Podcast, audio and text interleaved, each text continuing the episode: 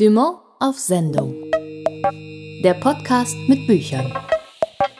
Hallo, ich bin Martin Becker. Und ich bin Tabea Sörgel. Martin, heute widmen wir uns den ganz großen Themen. Genau. Einerseits sprechen wir nämlich über die Folgen der Erderwärmung. Bernhard Kegel hat ein Buch darüber geschrieben, Die Natur der Zukunft, Tier- und Pflanzenwelt in Zeiten des Klimawandels. Darin beschreibt er die Spuren, die die ansteigenden Temperaturen heute schon in Flora und Fauna hinterlassen und entwirft die Welt von morgen aus naturwissenschaftlicher Perspektive. Außerdem widmen wir uns einem weiteren menschengemachten Problemkomplex. Gerade ist nämlich das Patriarchat der Dinge, warum die Welt Frauen nicht passt, erschienen. Rebecca Endler beleuchtet darin die Vorherrschaft des Manns und wie sich die ganz konkret in unserem Alltag niederschlägt. Jetzt aber erstmal zur Natur der Zukunft. Ich habe mich mit Bernhard Kegel über sein neues Buch unterhalten und wollte als erstes von ihm wissen, ob wir entsetzt oder erstaunt wären, wenn wir jetzt schon wüssten, wie die Welt im Jahr 2051 aussehen wird. Das hängt natürlich nicht zuletzt auch von unseren Aktivitäten ab, die wir jetzt ergreifen. Also dieser Klimawandel, auf den wir jetzt zusteuern oder in dem wir schon mittendrin stecken, der unterscheidet sich ja von allen anderen, die es in der Erdgeschichte gegeben hat, darin, dass wir doch maßgeblichen Einfluss darauf haben noch. Also insofern, ob es ganz deprimierend wird oder doch eher nicht so schlimm, das hängt nicht zuletzt von unserem Verhalten jetzt ab. Aber nehmen wir mal sozusagen die Situation, die sich jetzt andeutet. Das heißt, wir werden große Schwierigkeiten haben, das 2-Grad-Ziel oder das 1,5 Grad Ziel zu erreichen. Äh, wahrscheinlich wird es etwas mehr werden. Aber im Jahr 2050 wird sich die Natur in Europa nicht allzu sehr von unserer heutigen unterscheiden. Vielleicht mit einer Ausnahme, die den Wald betrifft vor allen Dingen Bäume, die an Standorten wachsen, wo sie eigentlich natürlicherweise gar nicht hingehören. Also sprich die Fichte, die eben auch im Flachland gepflanzt wurde als Brotbaum der Forstwirtschaft. Und es könnte sein, dass sollten sich solche Trockenphasen äh, wiederholen, dass die Fichte also praktisch vollständig aus diesen Standorten verschwunden ist. Wir sprechen hier immerhin von einem Drittel der deutschen Waldfläche und das würde also schon dramatische Konsequenzen haben. Man müsste also in gigantischem Maßstab aufforsten. Das ist die Frage, ob das äh, überhaupt so zu machen ist. Und dann ist natürlich die zweite Frage, was forstet man auf? Welche Baumarten verwendet man? Da gibt es intensive, äh, hitzige Diskussionen in der Forstwirtschaft und zwischen den Waldbauern und den Naturschützern. Äh, was da am Ende bei rauskommen wird, das können wir jetzt noch gar nicht absehen. Aber es könnte durchaus sein, dass da einige Baumarten wachsen werden, die wir bisher so hier noch gar nicht kennen. Sie haben jetzt die gigantische Dimension angesprochen. Sie schreiben in Ihrem Buch, die Hälfte des insgesamt durch menschliche Aktivitäten in die Atmosphäre gelangten Kohlendioxids, etwa 890 Milliarden Tonnen, wurden in den letzten 30 Jahren ausgestoßen von einer einzigen Menschengeneration. Wird Ihnen, wo Sie auch einen sehr wissenschaftlichen Blick haben, eigentlich trotzdem manchmal noch bange, wenn Sie sich das vor Augen führen? Ja, natürlich, das ist eine absolut deprimierende Erkenntnis. Also zumal für jemanden wie mich, der sich sozusagen als Naturschützer oder jemand, der daran großen Anteil nimmt, äh, ist das einfach eine furchtbare Erkenntnis, dass trotzdem unser ganz normales Leben das wir geführt haben. Ähm, ich bin nun nicht übermäßig viel geflogen. Ich habe kein dickes Auto und trotzdem ist einfach unser Fußabdruck derartig zerstörerisch äh, gewesen, dass es so eigentlich äh, nicht weitergehen kann. Das mit der Generation ist natürlich nicht allzu wörtlich zu nehmen. Das betrifft natürlich alle Menschen, die in mhm. diesen 30 Jahren gelebt haben. Meine Überraschung fing schon im Vorwort an, als ich das Vorwort Ihres Buchs gelesen habe. Ich habe immer gedacht, es sei ein bisschen wie mit der Titanic. Also man sieht plötzlich den Eisberg, ein Gegensteuern ist aber nicht mehr möglich. Wenn ich aber lese, was Sie schon im Vorwort an wissenschaftlicher Erkenntnis zusammentragen, dann sehen wir den Eisberg doch eigentlich schon seit Jahrzehnten und steuern einfach zielgerichtet darauf zu. Oder ist das übertrieben formuliert? Nein, äh, würde ich nicht so sehen. Äh, tatsächlich, also die Wissenschaft, von der ich erzähle, ist ja die Global Change Biology. Ich erinnere mich äh, an meine Studienzeit, wo ich also schon angefangen habe, Veröffentlichungen über den äh, Treibhauseffekt äh, und so weiter zu sammeln. Also das war schon vor Jahrzehnten durchaus in Fachkreisen ein Thema. Und ja, leider ist erst sehr spät darauf reagiert worden. Sie schauen in Ihrem Buch nicht nur auf die Konsequenzen für uns, weil diese Selbstbespiegelung ist uns ja immer sehr zu eigen. Sie möchten halt aber auch vor allem wissen, was der Klimawandel mit unseren Mitbewohnerinnen und Mitbewohnern macht. Sie erwähnen unter anderem, dass Sie selbst auch viel in der Natur unterwegs sind. Haben Sie die Veränderungen, die dieser Klimawandel mit sich bringt, selbst auch schon hautnah erlebt? Ja, ich würde sagen, das hat wahrscheinlich jeder Gartenbesitzer äh, schon erlebt. Allein die Tatsache, dass man so gut wie kaum noch Rasen mähen muss, weil der Rasen nämlich einfach nicht wächst, weil das Wasser fehlt, weil der Regen fehlt, ist ja schon so ein Beispiel. Und ich bin äh, vor zwei Jahren durch deutsche Mittelbürger gewandert und äh, da sieht man die Waldschäden, da sieht man riesige Flächen, die abgestorben sind und äh, man sieht riesige Stapel an Holz, die äh, im Wald darauf warten, abtransportiert zu werden. Also das sieht man schon. Ansonsten ist die Veränderung, obwohl sie sozusagen für erdgeschichtliche oder biologische, ökologische Veränderungen relativ schnell geht, doch so langsam, dass sie für unser Auge so nicht wahrnehmbar ist. Das heißt, man müsste Studien über mehrere Jahre durchführen, die etwa die Artenzusammensetzung von Pflanzengesellschaften oder Tiergesellschaften genauer untersuchen. Und dann würde man eine Veränderung sehen, nämlich dass bestimmte Arten zugenommen haben, während andere zurückgegangen sind. Und äh, man muss sich aber schon ganz gut auskennen im Augenblick, um das dann in der Natur auch wirklich zu sehen. Aber das wird offensichtlicher werden. Nun haben Sie auch schon einige Punkte Ihres Buches erwähnt. Hm, was mich interessieren würde, Sie als Autor, Sie schreiben einerseits naturwissenschaftliche Bücher, andererseits aber auch Fiktion in Form von Romanen beispielsweise. Hier sind wir jetzt ganz genau eigentlich auch bei einer Fiktion, zumindest aber bei einem Blick in die Zukunft. Wie sind Sie eigentlich bei diesem Projekt vorgegangen? Was war so die Initialidee, genau sich jetzt die Zukunft vornehmen zu wollen? Wie fing das an? Naja, ich muss insofern korrigieren, als ich mir ja gar nicht die Zukunft vornehme, sondern ich nehme mir in erster Linie das vor, was man jetzt schon sieht. Mhm. Und das ist ja eigentlich umso erstaunlicher, dass, dass diese ganzen Vorgänge in einer öffentlichen Diskussion ja eigentlich nie eine Rolle spielen, weil sie ja eigentlich viel deutlicher noch als vieles andere, was wir so hören, zeigen, dass dieser Klimawandel schon seit zig Jahrzehnten im Gange ist und dass sich da gewaltige äh, Veränderungen ankündigen. Dass ich dann natürlich auch ein bisschen in die Zukunft blicke, ist klar, aber die Zukunft wird natürlich, je, je ferner sie ist, umso ungewisser. Sie haben vorhin nach dem Jahr 2051 gefragt. Äh, das ist so der Zeithorizont etwa, den sich die meisten Modellstudien äh, für die Zukunft der Entwicklung vornehmen. Manche reichen bis ins Jahr 2100, aber kaum darüber hinaus. Und alles, was sich sozusagen in diesem Rahmen, Zeitrahmen abspielen wird, ähm, ist noch relativ gemäßigt in seinen Auswirkungen.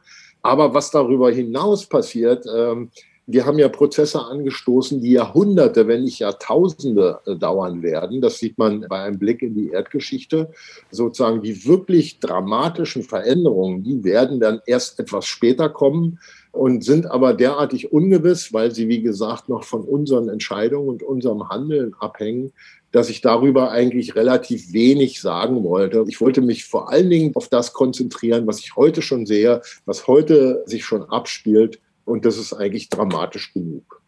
Interessanterweise endet ja auch ein Kapitel mit einem sehr gewichtigen Wort des Zweifels, nämlich vielleicht. Ist das für jemanden, der sehr wissenschaftlich unterwegs ist, eigentlich schwer, das zu akzeptieren, dass man halt im Moment überhaupt gar nicht sagen kann, wie es sich entwickeln wird? Nö, also ich meine, über die Zukunft können wir halt nur mit Wahrscheinlichkeitsaussagen machen. Das ist schon, schon immer so gewesen eigentlich.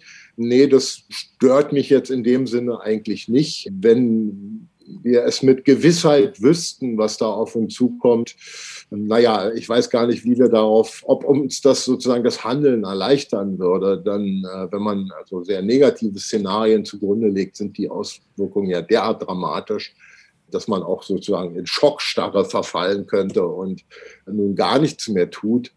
Nee, das ist für mich eigentlich ein relativ normaler Zustand, dass ich sozusagen über die Zukunft nur sehr vage Aussagen treffen kann. Ich finde ganz interessant auf diesen mehreren hundert Seiten, wo Sie ja auch sehr komprimiert wissenschaftliche Erkenntnisse teilweise präsentieren, wo wir ganz viel über die Tier- und Pflanzenwelt erfahren, dass es vom Ton her trotzdem so ist, dass man ganz oft den Eindruck hat, auch man hat es mit einem literarischen Buch zu tun. War Ihnen das wichtig? Ich meine, es gibt ja fast so poetische Momente, wenn man nur eine Überschrift wie die Geschwindigkeit wandernder Bäume liest. Ist Ihnen das wichtig, auch so zu schreiben, dass es halt nicht nur ein sehr, sehr sachlicher, trockener Ausflug in sehr, sehr viele Themengebiete ist, sondern dass man auch diese Freude beim Lesen hat. Ist dieser Ton Ihnen ein Anliegen, möglicherweise? Ja, doch äh, schon. Also ich habe mich natürlich am Anfang oft gefragt, welchen Ton ich eigentlich äh, in diesem Buch anschlagen muss, weil das war in gewisser Weise für mich auch Neuland, weil es eben um so dramatische Vorgänge geht. Und ich habe dann letzten Endes beschlossen, ich kann jetzt keinen speziellen äh, Natur der Zukunft Ton erfinden. Ich muss einfach so schreiben, wie ich eben schreibe. Und mein Schreiben, auch gerade im populärwissenschaftlichen Sachbuch, ist natürlich auch von meinen Romanerfahrungen mitgeprägt. Also ich habe ja als Romanschriftsteller eigentlich angefangen und dieses Erzählende und manchmal eben auch vom trockenen wissenschaftlichen Ton abweichende oder eigentlich meistens vom trockenen wissenschaftlichen Ton abweichende, das ist mir schon wichtig und das ist aber auch gewissermaßen, das gehört zu meiner DNA. Also ich, ich kann, könnte gar nicht anders schreiben. Relativ am Ende des Buches heißt es, wir müssen das eine tun und das andere nicht lassen, den Wandel akzeptieren und gleichzeitig unsere fortwährenden Störungen und Eingriffe in die Ökologie auf einem großen Teil des Planeten, soweit es geht, minimieren, um die noch existierende Natur und die Lebensgemeinschaften zu erhalten. Das klingt einerseits nach einer großen Aufgabe, aber, und das finde ich interessant, es klingt jetzt nicht total hoffnungslos. Also kann man sagen, der Blick in die Zukunft, sofern er denn möglich ist, indem wir die Gegenwart betrachten, ist schwierig, aber nicht ohne Hoffnung, oder? Ja, das ist absolut so. Es ist nicht so, dass ich jetzt sozusagen die positiven Nachrichten nun äh, ganz besonders intensiv gesucht hätte, um sie jetzt da einbauen zu können, um die ganze Sache nicht zu deprimierend erscheinen zu lassen, äh, sondern sie haben sich sozusagen aus der normalen wissenschaftlichen Arbeit der äh, Forscher, der Biologinnen und Biologen ergeben. Und da gibt es tatsächlich durchaus einige Dinge, die einem Hoffnung machen. Und ganz einfach kann man sagen, alles, was wir draußen sehen an Tier- und Pflanzengemeinschaften, das hat schon etliche Klimawandel überstanden, im Gegensatz zu uns, die wir halt nur gewöhnt sind, in einem beispiellos konstanten Klima des Holozäns äh, zu existieren, in dem praktisch unsere gesamte Zivilisationsgeschichte in diese letzten 10.000 Jahre fällt, die eben klimatisch wirklich außerordentlich konstant waren, während eben Tier- und Pflanzengemeinschaften schon ganz andere Turbulenzen erlebt haben und es eben auch überlebt haben. Das beweist ihre Existenz heute. Also schon das alleine ist eigentlich ein ganz ermunternder Gedanke. Wir müssen uns bloß davon freimachen, zu erwarten, dass es die Natur ist, die wir kennen, die überleben wird. Nein, das ist mit Sicherheit nicht so. Also je dramatischer die Veränderungen kommen werden, sprich je höher die Temperaturen steigen werden, desto größer werden die Veränderungen werden. Die müssen wir aber auch geschehen lassen, weil sie sind der Versuch der Natur zu überleben. Wenn Tierarten wandern, dann tun sie das ja nicht, äh, weil sie uns irgendwie an anderen Stellen ärgern wollen, sondern weil sie einfach überleben wollen. Und um zu überleben, müssen sie ihre Wanderung antreten. Wir müssen diese Wanderungen, diese Ausweichbewegungen zulassen, denn sie sind der Versuch der Natur zu überleben. Und wenn wir noch Natur haben wollen in Zukunft, dann können wir froh sein, wenn wir dann Tiere und Pflanzenarten haben, die mit den neuen Bedingungen klarkommen. Das war Bernhard Kegel über sein Buch Die Natur der Zukunft, Tier- und Pflanzenwelt in Zeiten des Klimawandels, frisch erschienen bei Dumont. Tabea, ich muss jetzt mal wirklich ganz direkt fragen, bin ich schuld an meinem Heuschnupfen? Ich selbst? Du nicht, aber das Patriarchat könnte man sagen. Genau, denn das hast du mir vor kurzem mal erzählt. Also nicht ich natürlich als Mann, weil ich bin ja hoffentlich auch, gehöre ja hoffentlich nicht zum hm. Patriarchat, also ich nicht als Mann bin schuld daran, aber sehr wohl möglicherweise meine Geschlechtsgenossen, die sind am Heuschnupfen schuld, also zumindest ganz grob verkürzt und ganz, ganz allgemein gesprochen, ja? Ja, genau. Weil unsere Stadtbäume zum Großteil nämlich männlich sind Und deren Pollen werden wiederum von keinem weiblichen Baum aufgenommen und dadurch unschädlich gemacht. Und deswegen suchen sie sich stattdessen AllergikerInnen wie dich und mich, um die zu quälen. Was aber wahrscheinlich dann durch den Klimawandel, diese Quälerei, äh, auch nicht unbedingt besser wird, oder? nee, auf keinen Fall. Diese und noch viel mehr überraschende Erkenntnisse liefert Rebecca Endlers neues Buch Das Patriarchat der Dinge, warum die Welt Frau nicht passt.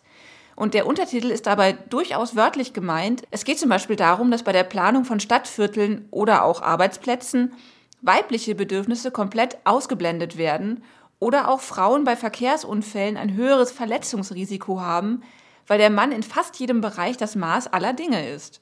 Das ist wirklich krass. Ja, total krass. Ich habe mit Rebecca Endler über ihr neues Buch gesprochen. Übrigens waren wir dabei nicht im selben Raum, auch wenn es ein bisschen so klingt. Ins Vorwort deines Buchs Das Patriarchat der Dinge steigst du mit einer alten Frau ein in Italien. Das ist eine wahre Geschichte, die dich mit einem Wischmob verprügelt und beschimpft hat, weil du die Frechheit besessen hast, die Herrentoilette zu besuchen. Im ersten Moment lacht man da ja ungläubig drüber, aber im Grunde enthält diese Episode ja schon im Kern vieles, womit du dich in deinem Buch auseinandersetzt, oder? Ja, das ist richtig. Ich sollte vielleicht sagen, verprügeln ist ein bisschen ein hartes Wort. Also sie hat mir mit ihrem nassen, widerlichen Wischmob eins übergezogen, als sie mich aus der Herrentoilette hat kommen sehen, genau. Und ich habe ja jahrelang darüber gelacht und diese Anekdote auch immer wieder zum Besten gegeben, ohne wirklich zu realisieren, dass es eben nicht nur Kultur- oder Generationsunterschiede sind, ähm, die dazu geführt haben, sondern dass im Grunde genommen diese Anekdote auch für was anderes steht, und zwar diese strukturelle Benachteiligung von Frauen, was öffentliche Toilettensituationen angeht. Ja, das war so ein richtiger Heureka-Moment. Also, wenn man eine Geschichte immer und immer wieder erzählt, ohne zu schnallen, worum es da eigentlich geht, dann kommt man sich hinterher so ein bisschen dumm vor. Aber ähm, ja, das, das war mit ein Auslöser, genau. Ein anderer Auslöser hatte auch mit öffentlichen Toiletten zu tun. Es ging um ein Urinal für Frauen und ähm, die Ignoranz von Redaktionen, was dieses Thema angeht. Genau, das war ähm, vor ein paar Jahren, sollte ich einen Fünf-Minuten-Beitrag für Deutschlandfunk Nova machen über Potty Parity. Das ist so eine britische Bewegung, die sich dafür einsetzt, dass es eben Gleichberechtigung auf öffentlichen Toiletten gibt. Und ich bin da auf eine Frau gestoßen, die Industriedesignerin Bettina Möllring, die mir so viel erzählt hat zu dem Thema, die selbst über das Thema promoviert hat, also das Design von öffentlichen Toiletten. Und dann war das so ein Moment, wo ich dachte so, okay, also ich habe jetzt im Grunde genommen so viele Infos, die ich unmöglich in so einem kurzen Beitrag unterbringen kann. Also versuche ich das in einem größeren Format unterzubringen und habe dann eben die Redaktion angeschrieben, für die ich normalerweise größere Formate mache, also sowohl Print als auch Rundfunk. Und einheitlich, ja, ganz interessant, aber nein, danke, zurückerhalten und war schockiert, weil das hieß entweder, ich habe sau schlecht gepitcht, was durchaus sein kann, aber die Reaktion darauf war einfach, das hat kein großes, weder politisch noch soziale Dringlichkeit. Und das hat mich halt richtig sauer gemacht, dass das, dass da so ein gewisser Widerstand war, das zu erkennen, dass es eben mehr als einfach Pinkeln ist. Genau. Und dann hatte ich das große Glück, dass äh, in dem Moment, wo ich wirklich am sauersten war, ähm, mein Agent angerufen hat und der hat die volle Ladung abbekommen und meinte dann so, ja, aber das ist doch klar, was du dann machst, dann schreibst du ein Buch darüber. Wenn das niemand in irgendeinem Magazin oder in einem Feature haben will, dann machst du halt ein Buch draus. Wann ist dir denn eigentlich klar geworden, dass das Patriarchat sich auch in den Dingen widerspiegelt, die uns umgeben, dass wir also in einer Welt leben, die von Cis-Männern, weißen Cis-Männern für weiße Cis-Männer gemacht ist oder dass die Welt Frauen also nicht passt, wie es im Untertitel deines Buchs ja auch heißt. Ja, ich glaube, die Recherchereise für das Buch war auch gleichzeitig meine persönliche Recherchereise. Also es ist nicht so, dass ich vorher eine Schublade voller Alltagsdesign hatte, was mir nicht gepasst hat. Ich wusste, es gibt viele Dinge, mit denen wir groß werden, die so ein gewisses Unbehagen oder wo wir auch wissen, das passt uns nicht, aber man reflektiert das nicht in einem gesellschaftlichen, strukturellen Sinn und das, obwohl ich auch Sozialwissenschaften und Soziologie und so weiter studiert habe, sondern ich habe immer gedacht, das liegt an mir.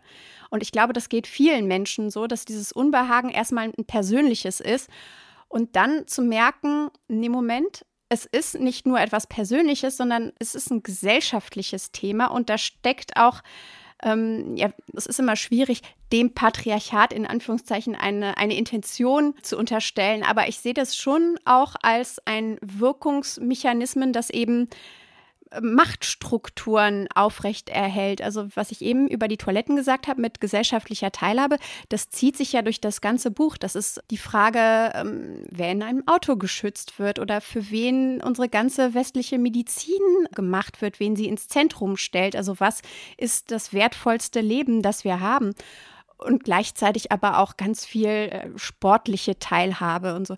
Und das ist ein bisschen so ein Schneeballprinzip-Recherche gewesen. Also nachdem das Toilettenthema als äh, Initialfunke da war, habe ich mich eben auf die Suche nach anderen Themen begeben und sehr schnell sehr viel gefunden. Im Endeffekt musste ich auch also fast 200 Seiten dann wieder rauskürzen und habe mich auch nur ausschließlich mit den Dingen beschäftigt, die mich irgendwie interessiert haben, was nicht heißen soll, dass die anderen Dinge uninteressant sind, sondern dass es vielleicht darüber schon geschrieben wurde oder aber auch, dass ich da persönlich kein großes Interesse daran hatte. Aber ähm, ja, deswegen ist es auch keine Enzyklopädie geworden, das nun wirklich nicht. Es ist mehr ein, ein Schneeball-Prinzip-Recherchereise. Was ja auch sehr interessant und sehr, also sehr viel aussagt, auch über dieses Thema, ist, dass du für dein Buch ausschließlich Frauen interviewt hast, also Wissenschaftlerinnen, Expertinnen, Aktivistinnen und zwar, weil sich alle Männer, die du um Interviews gebeten hattest, im Vorfeld als Gesprächspartner selbst disqualifiziert haben, weil sie ganz oft einfach das Thema gar nicht ernst genommen haben. Ja, nicht alle Männer, auch da muss ich vorsichtig sein, nicht alle über einen Kamm zu scheren, aber es war sehr schnell so, dass ich gemerkt habe, dass ich damit in ein ähm, Wespennest steche. Also ich glaube, das ging dann tatsächlich vielen so, dass die erste Reaktion auch so eine eine gewisse Abwehrhaltung ähm, ist, die entweder dazu geführt haben, dass sie meinten, meine ganze Prämisse sei Quatsch, also das Patriarchat, das gäbe es gar nicht oder sei schon seit äh, mit dem Frauenwahlrecht doch nun endgültig überwunden. also wirklich, das äh, ja, oder aber so creepy Männer, die dann viel zu lange auf meiner Webseite waren und alles Mögliche kommentiert haben. Und das ist dann auch so Verhalten, wo ich denke, ich muss mir das nicht geben. Dann habe ich auch keine Lust auf deinen Input. Und außerdem habe ich festgestellt, dass ähm, die Frauen, die ich angeschrieben habe, man hatte schon mal so eine Gemeinsamkeit. Also das war ein großer Aspekt, wenn ich als Journalistin, die erstmal wirklich wenig Ahnung von den Dingen hat, komme und sage, ich interessiere mich für dein Forschungsgebiet aus dem und dem Grund, ähm, hättest du Interesse, mir etwas darüber zu erzählen, dann war das häufig so, dass sie sagen, ach, wie schön, dass sich mal jemand dafür interessiert und auch dieses, dieses Unwohlsein verspürt. Also man hatte eine Gemeinsamkeit und dann fiel es auch einfach sehr viel leichter, darüber zu sprechen, als wenn man erstmal einer Person klar machen muss, warum das Thema überhaupt Relevanz hat. Ja. Und da das mein Buch ist und ich ja im Grunde genommen machen kann, was ich will, habe ich mich dann dafür entschieden, das so zu machen ich muss ja beruflich auch weiterhin, und das ist ja auch total gut so, ähm, auch weiterhin Männer interviewen. Das ist ja mein Job. Also, aber in meinem kleinen Buchprojekt war das eben ein, ja, ein, ein Ort, wo ich dachte, so, das brauche ich jetzt hier nicht an der Stelle. Bevor ich dein Buch gelesen habe, hatte ich ehrlich gesagt ein bisschen Angst. Ähm, ich dachte, ich würde furchtbar schlechte Laune bekommen beim Lesen. Aber dann schreibst du so, so witzig über Dinge, die ja eigentlich zutiefst empörend sind, dass ich zwar dann immer noch wütend war, aber immerhin lachen konnte. Hast du den Humor auch eingesetzt, eben um genau diese Unannehmlichkeiten oder diese unannehmbaren Dinge doch irgendwie erträglich zu machen? Ich glaube, das ist einfach, wer ich bin. Also ich sehe die Dinge so und dieses Buch enthält viel mehr mich in Reinkultur, als ich das am Anfang vorhatte. Also auch diese ganzen persönlichen Anekdoten, das ist irgendwann so entstanden und ich habe gemerkt, es ist ja ein, kein objektives Buch in dem Sinne. Also es enthält sehr viel Wissenschaft, aber ich habe mir gar nicht anmaßen wollen, ein neutrales Sachbuch zu schreiben. Es ist ein sehr subjektives Sachbuch. Und es ist natürlich leichter mit einem gewissen, ja, das Wort ist total bescheuert, weil ich hoffe, da ist nirgendwo draußen ein Galgen, aber mit einem gewissen Galgenhumor an diese Dinge ranzugehen, weil ansonsten ja ganz viel von diesem patriarchalen Kackscheiß auch einfach nicht zu ertragen wäre. Also, und das soll die Dinge auch gar nicht beschwichtigen. Also, ich habe jetzt auch schon ein Feedback gehört eines Mannes, der meinte, wenn ich das alles wirklich so ernst meinen würde, dann hätte ich nicht so viele Witze machen dürfen oder dann hätte ich das nicht so lustig schreiben dürfen, weil da geht die Ernsthaftigkeit verloren. Ich sehe das nicht so. Also erstens ist es Tone Policing und warum ähm, ich, ich muss es ja nicht so schreiben, dass es allen Menschen gefällt, aber ich glaube, die Menschen, für die ich es geschrieben habe, die können damit auch was anfangen. Und für mich ist das tatsächlich gerade in der Pandemiezeiten, wo es, also es gab einfach täglich äh, irgendwelche traurigen Studien und Nachrichten, die uns zutiefst bestürzen sollten, auch gerade was gesellschaftliche Teilhabe und, und Care-Arbeit und, und Frauen angeht. Ähm, und gerade in der Zeit wäre es gar nicht für mich anders möglich gewesen, als mit ein bisschen Humor an die Sache ranzugehen, einfach weil ich das bin und weil ja, das für mich die Dinge auch und auch das Schreiben und die Auseinandersetzung mit diesen Themen auch leichter macht. Hast du eigentlich auch ein Herzensthema in dem Buch? Weil es geht ja um, um so viele unterschiedliche Dinge.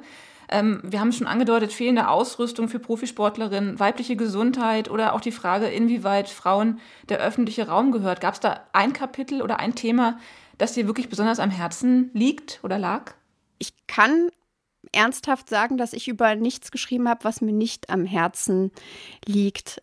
Gerade in Bezug auf die Art und Weise, wie wir unsere Kinder sozialisieren, einfach weil ich als Mutter da auch ja, täglich mit zu tun habe, ähm, ist das auf jeden Fall ein Bereich, der mir extrem nahe geht, weil ich auch dann Studien darüber gelesen habe, wie unterschiedlich ähm, teilweise auch schon vorpubertäre Kinder ähm, bewertet werden, einfach nur aufgrund dessen, wie sie angezogen sind und auch mit was für unterschiedlichen Möglichkeiten wir unsere Kinder ausstatten, in dieser Welt Erfolg und Leistung zu bringen, wobei Erfolg und Leistung natürlich auch ein, ein sehr männlich definierter Begriff ist, aber überhaupt ein glückliches Leben zu führen. Und das hat mich schon sehr bestürzt und traurig gemacht. Also das ist auf jeden Fall ein, ein großes Herzensthema, weil ich mir wünschen würde, dass ja, dass die kommenden Generationen einfach ein Stückchen weit sich davon frei machen können, weil es ebenso unnötig ist. Genau.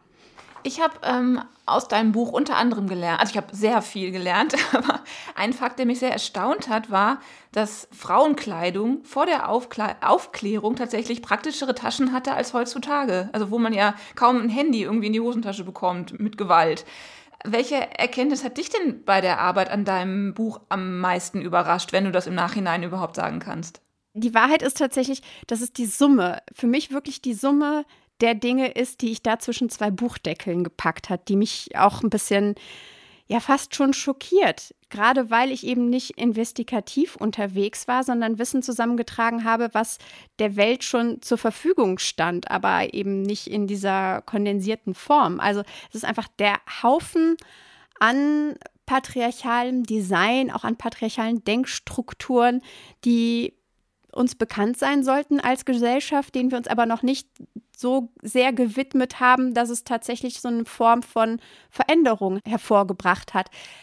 Gleichzeitig maße ich mir jetzt auch nicht an, dass es irgendwie dieses Buch tun wird, denn auch gerade im Austausch mit ähm, Feministinnen, mit Designerinnen und Forscherinnen, die vielleicht schon seit ein paar Jahrzehnten in diesen Bereichen unterwegs sind, weiß ich auch. Also alle starten mit der Prämisse, ah, da gibt es ein Problem, ich kann zu einer Lösung beitragen und folgendermaßen sieht die Lösung aus und dann kommt der ganze patriarchale Backlash und man stellt fest, so einfach ist es leider nicht, weil ansonsten wären wir schon sehr viel weiter. Und das ist, glaube ich, das, was mich am meisten beschäftigt.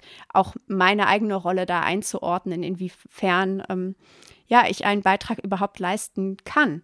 So.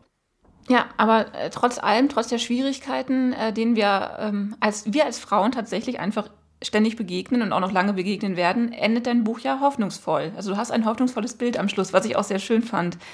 Kam das aus dir oder hat deine Lektorin gesagt, nee, das geht nicht, das ist zu negativ, wir müssen da irgendwie noch auf einer positiven Note enden? Ja, also meine Lektorin hat tatsächlich gesagt, für ein Schlusswort ist es am Ende immer gut, wenn man was Positives hat. Und das war allerdings wirklich in so einer Woche, wo äh, zum wiederholten Male Kindergarten zu war und, und ich mich auch tatsächlich angefangen habe, so richtig krass auch über Politik zu ärgern und dieses Unverständnis auch, was, also ich habe so ein bisschen an der Menschheit gezweifelt, als ich mit dem Schlusswort mich beschäftigen sollte weil ich eben nicht mit gutem Gewissen schreiben kann, wir befinden uns auf einem guten Weg und alles wird besser.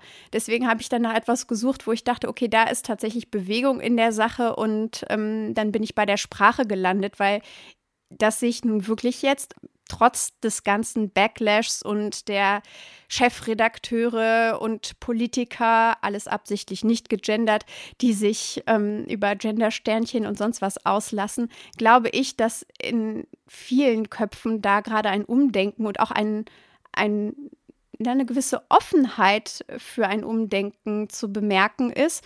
Und gerade, ähm, ja, was, was kleinere Kinder angeht, stelle ich fest, dass also dass eben ein generisches Maskulinum nicht mehr automatisch, ah, ich bin da mitgedacht bedeutet, sondern da wird sich halt drüber aufgeregt. Warum ist das so? Warum ähm, sprechen die da von Schülern und nicht von SchülerInnen oder Schüler und Schülerinnen so? Und das, das finde ich gut, weil das ist gerade diese, diese Reibung, dieses, das passt mir nicht. Und da wird nicht die Ursache bei sich gesucht, sondern in der Welt. Und das ist der richtige Ansatz. Ich habe gelesen, dass du immer davon geträumt hast, ein Buch zu schreiben. Nachdem das jetzt abgehakt ist, was kommt denn als nächstes? Ja, ich habe tatsächlich jetzt das zweite Buch angefangen, weil ähm, mit der Abgabe des ersten Buches ähm, entstand ein großes buchförmiges Loch in meinem Herzen, das gefüllt werden musste. Und die Alternative ist tatsächlich, mich obsessiv mit der Nachrichtenlage zu beschäftigen. Und das macht alles andere als glücklich. Und deswegen habe ich einfach sofort mit dem Schreiben eines nächsten Buches angefangen nicht als Therapie, weil das ist natürlich Quatsch, aber schon, ich brauchte das, ja. Worum geht es in dem Buch, wenn du das verraten willst? Es ist kein Sachbuch, ähm, aber also es ist noch ein bisschen zu früh zu sagen, aber es geht um eine komplizierte Mutter-Tochter-Beziehung. Also um noch mehr Frauen. Das war Rebecca Endler über ihr Buch Das Patriarchat der Dinge, warum die Welt Frauen nicht passt, das gerade bei Dumont herausgekommen ist. Und das war's mit dieser Ausgabe von Dumont auf Sendung. Wenn Sie Fragen, Anregungen oder Lösungsansätze für die großen Probleme unserer Zeit haben, dann schreiben Sie uns doch an podcast.dumont.de. Machen Sie es gut. Tschüss. Bis zum nächsten Mal. Dumont auf Sendung. Der Podcast mit Büchern.